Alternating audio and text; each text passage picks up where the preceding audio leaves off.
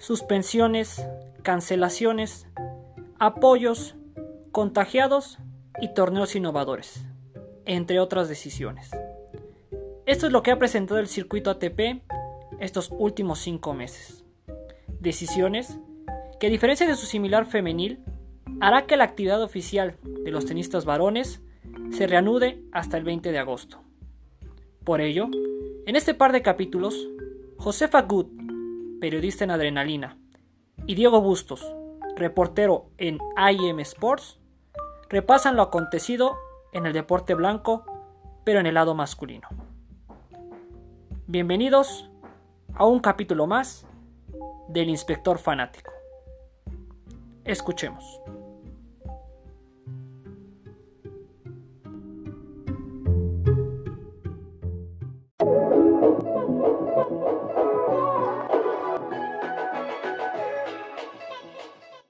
Diego, ¿qué tal? Te saludo con muchísimo gusto. Qué placer compartir este espacio contigo para hablar de tenis, que ya está cercano su regreso, al menos en la parte de los hombres, porque las mujeres ya están participando en el primer torneo de la WTA. Totalmente de acuerdo, qué gusto poderte saludar, Josefa, qué gusto poder saludar a todas las personas. Y sí, en efecto, el tenis que hoy lamentablemente sufre estas cosas, pero ya poco a poco nos acercamos al regreso y a poder ver a los mejores y parece que han pasado ya eh, muchísimo tiempo desde aquellos inicios de marzo. De hecho, recuerdo muy bien, estaba viendo esa final en el WTA de Monterrey, buenísima, entre Mari Buscova y Elinas Vitolina. Y en las gradas me entero yo de la noticia, la veo en Twitter. Y de repente nos vamos a la sala de prensa y le decimos a Elinas Vitolina en la conferencia de la ganadora, oye, ¿qué onda? ¿Sabes de esto? No sé si sepas algo, porque por ser jugadora y te hayas enterado antes del partido. Y ella dice, ¿cómo? ¿Cómo? O sea, se canceló y, y entonces le decíamos nosotros, sí, se canceló. Y ella incrédula decía, no, no, por favor denme unos segundos antes de opinar porque necesito procesar esto, no lo puedo creer. Y entonces, ¿cómo a partir de ese momento, pues se anuncia primero que se cancela Indian Wells y más adelante que se fue anunciando que primero era una suspensión de seis semanas en inicio, nadie se imaginó lo que sería esta pandemia y terminó ahora sí que dejando sin trabajo a cientos de tenistas, hasta ahora, agosto estamos hablando ya.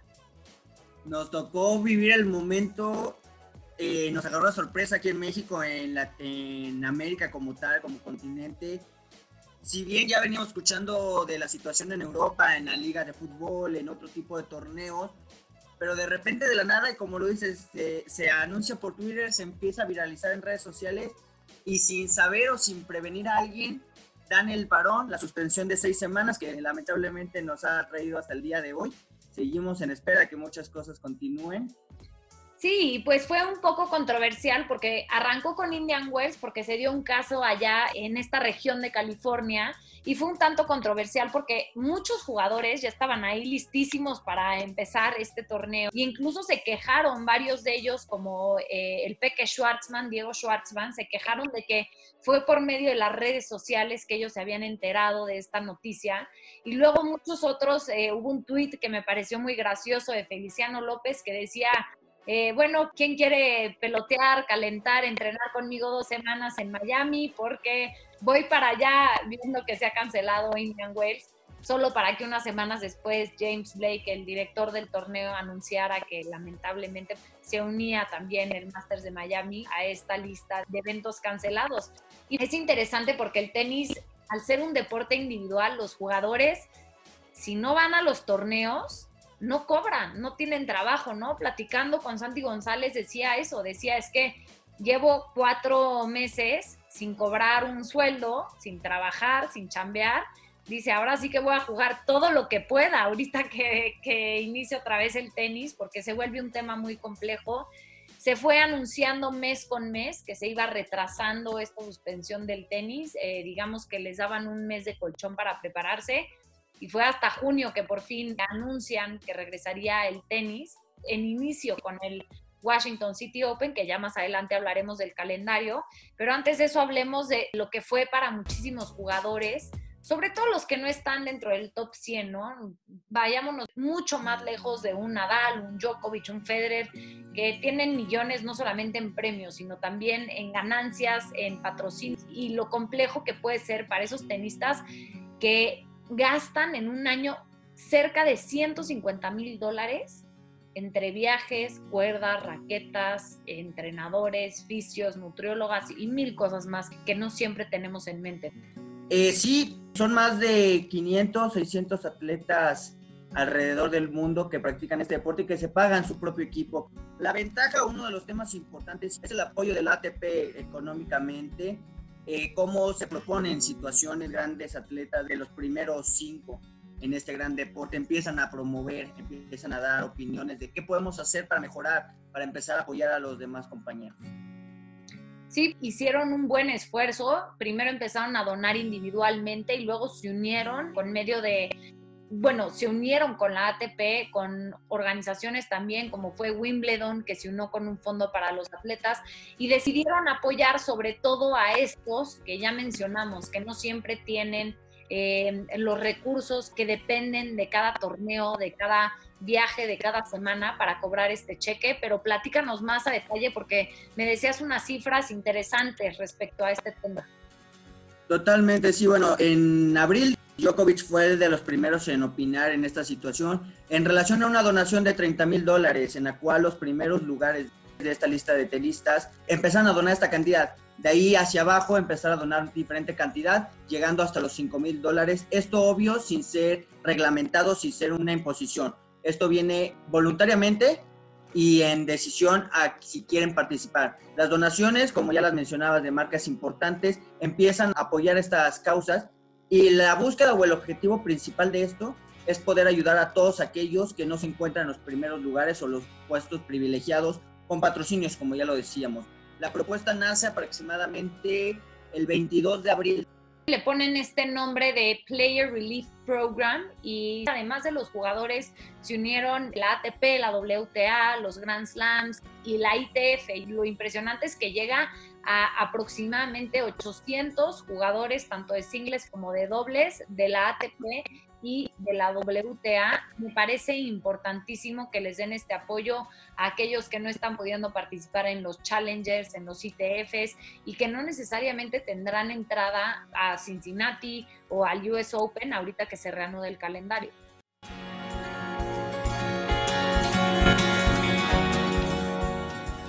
Y hablando precisamente de los apoyos, vayámonos un tema que fue crucial también y fue fundamental a lo largo de esta pandemia, que fueron los torneos de exhibición, porque muchísimos jugadores tuvieron que refugiarse en ellos, en estos torneos.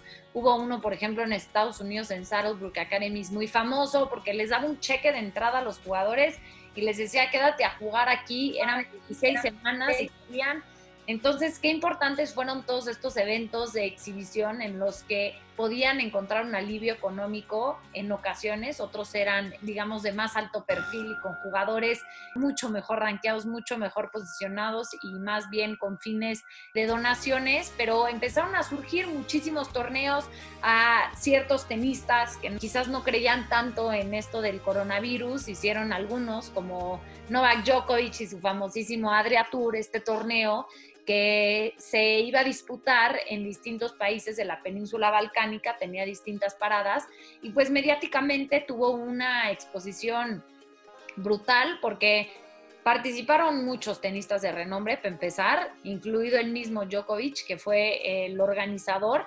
Estuvieron ahí Alexander Zverev, Marin Cilic, Dominic Thiem, en fin, fueron muchísimos los jugadores que se unieron. Este torneo que mencionas, de que patrocina Djokovic, fue lamentable lo que vivimos en ciertas situaciones con contagios. Bien por el deporte, sin embargo, son muchos factores los que afectan este torneo. Y no solo este, muchos de los que se llevaron a cabo en amistosos, en, en encuentros no oficiales, vamos a ponerlo así. El torneo se lleva bien a cabo. A mí me llama la atención un punto. Antes del torneo, si no estoy mal, el mismo Djokovic dice, es que yo no me quiero vacunar. Si es obligatorio para participar, yo no me quiero vacunar sí me vacunaré por cuenta propia, pero no para un, torneo o para cambiar de ciudad o de país. Aquí me llama la atención este punto porque para el torneo él inicia con pláticas de decir, quieren participar, tráiganme documentos de que digan que están bien para poder entrar y que tengan estos encuentros. Controversial la situación y las declaraciones de uno de los mejores atletas de este mundo, pero muy bien, por, por el hacer un torneo así bien, si quitamos esos detalles que mancharon el torneo. No, y también hablando un poco de la catástrofe en la que se convirtió este torneo, fue una buena iniciativa, pero bien lo decías, Dominic Thiem, que por cierto ganó la primera de las etapas de este torneo amistoso, se saltó la segunda, que fue en la que todo se salió de control porque iniciaron los contagios. Y justamente en una entrevista Dominic Thiem dice, es cierto que no se respetaron ningún tipo de protocolos de higiene. Y digo, lo podíamos ver porque circularon fotos en redes sociales en donde Novak Djokovic, para empezar, iba sin cubrebocas a recibir a los jugadores al aeropuerto y más adelante los recibía de abrazo, selfies. Las salidas, aparte, las salidas que organizó. Exacto, fotos con recoge pelotas, poniendo también a niños en riesgo. Entonces, fue una buena iniciativa de mantenerse en forma, pero si estás viviendo un momento de pandemia, adopta aunque sea la mínima precaución, cosa que no sucedió. Y bueno, todo esto ya se fue para abajo, se volvió eh, catastrófico con las fotos, las imágenes de la fiesta, jugadores bailando, Djokovic sin camisa. El, dato que tengo, y corrígeme si estoy mal, son 11 contagiados en el torneo entre peloteros, entre preparadores físicos y deportistas, los, de los cuales son nombres importantes los que se contagian. Sí, Borna Chorich y Grigor Dimitrov, que de hecho fue el primero de ellos, él sí tuvo síntomas y fue el que, digamos, lo hizo público porque se empezó a sentir mal en un partido, se retira de, ese partido precisamente porque se estaba sintiendo mal, se hace la prueba y da positivo, notifica a las personas, pero pues ya habían estado en, en la fiesta, ya habían convivido en las canchas, en todo, y fue a partir de ahí que se genera este brote en el que incluso el mismo Djokovic y su esposa Yelena, su entrenador, se terminan contagiando y fue ahí donde llegaron las críticas hacia este torneo. Lo que a mí me pareció interesante es que, por un lado, sí, Djokovic no habló mucho de lo que le sucedió durante esta enfermedad, bueno, cuando vivió esta enfermedad, pero, por ejemplo, lo que me llamó la atención es que a Grigor Dimitrov le afectó tres semanas, ¿no? Que fueron tres semanas las que tuvo que estar alejado de los entrenamientos, que realmente se sentía cansado, que realmente le costaba físicamente la respiración. Y entonces ahí es donde pones las cosas en una balanza, ¿no? Que tanto vale la pena ir a un torneo de exhibición con el riesgo de no poderte preparar adecuadamente para los torneos que a fin de cuentas son los que sí te van a dar puntos, los que sí te van a dar dinero, los que sí te van a dar para tu carrera, ¿no? Totalmente. Bueno, aquí en este aspecto hay dos puntos importantes, el asintomático y el que presenta los síntomas y tiene la calentura, el dolor de cuerpo. Hubo participantes, como ya te lo mencionaba este Oric, que presenta asintomático en sus redes sociales, lo menciona, yo no tengo síntomas, quiero ofrecer una disculpa a las personas que estuvieron cerca de mí, mediante Twitter hace este comunicado en que pide una disculpa a todos los que están cerca que se hagan la prueba. Él tuvo la mala fortuna de tener coronavirus, pero ser asintomático, no presentar ningún tipo de dolores o de molestias. Por otro lado, como ya decías de Dimitri, eh, la situación de tres semanas es complicada porque este virus no tiene un inicio y un final como tal. Eh, lo vemos en otros deportes y ahorita, por ejemplo, lo que vemos aquí en México es que hay en la Liga Mexicana muchos que en dos semanas ya están bien o en menos y ya se presentan a entrenar. Aquí en este caso, que fueron tres semanas, te da, te da un estándar de que no puedes decir, son dos semanas que tengo que estar resguardado para poder salir. Tienes que hacerte constantemente las pruebas para poder determinar que ya estás bien. Ojalá los torneos que vengan para él sean de gran nivel y que pueda retomar todo esto que pudo perder.